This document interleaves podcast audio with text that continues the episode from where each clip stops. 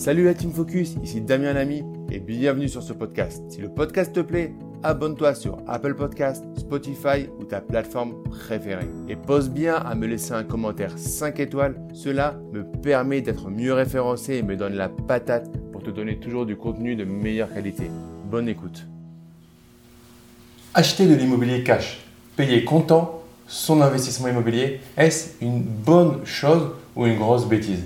Bonjour à tous, ici Damien Lamy, votre formateur immobilier, ancien banquier. Je vous accompagne pour créer des investissements rentables et sécurisés.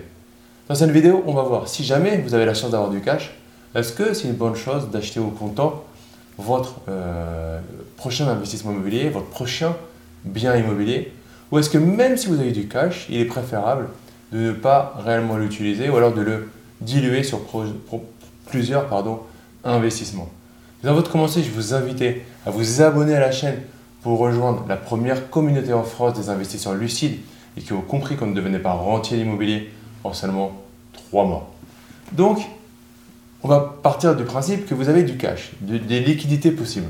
Et là, on va se poser la question, est-ce que vous utilisez ce cash pour investir dans l'immobilier ou est-ce qu'il est préférable de le garder? Deux euh, possibilités. Vous avez une stratégie d'investissement sur votre résidence principale. Alors oui, la résidence principale peut ne pas être vue comme un investissement. En tout cas, c'est un achat, c'est un actif. Donc, vous avez une stratégie sur la résidence principale. Dans ce cadre, il peut être pertinent de l'acheter cash pour ne pas avoir de crédit parce que vous avez compris que sur une résidence principale, il y a un problème par rapport à l'investissement immobilier, c'est-à-dire que vous allez avoir un crédit si vous levez de l'argent, donc si vous avez un prêt immobilier, vous allez avoir une échéance de prêt.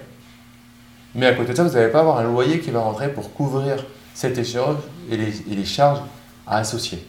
Donc si vous, si vous achetez cash, alors vous diminuez, vous retirez complètement l'échéance de prêt. Du coup, vous ne venez pas entamer votre capacité d'emprunt. Maintenant, si vous faites la même chose sur euh, des euh, investissements immobiliers, j'aurais tendance à vous dire, si vous voulez absolument mettre du cash pour potentiellement avoir plus de cash flow derrière, euh, essayez de le faire sur plusieurs investissements différents.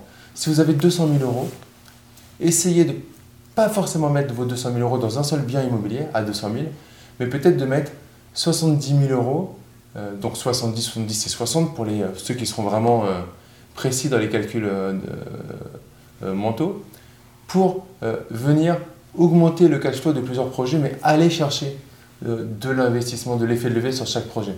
Parce qu'en fait, vous ne savez pas quand est-ce qu'un projet va être arbitré, du coup, c'est plus pertinent de lisser l'ensemble, d'aller chercher aussi avec ça des projets avec travaux par exemple. Mais payer cash un investissement immobilier, si vous avez encore la capacité d'emprunter, c'est pas forcément pertinent. Parce qu'aujourd'hui, on emprunte à des taux vraiment très bas dans des conditions vraiment très bonnes. On est l'un des derniers pays où on peut le faire. Et potentiellement, dans quelques mois, dans quelques années, ça sera impossible. Et du coup, vous allez acheter cash aujourd'hui 200 000 euros. Puis dans 8 mois, vous voulez recommencer et les taux ont pris 2 points. Et vous êtes plus finançable.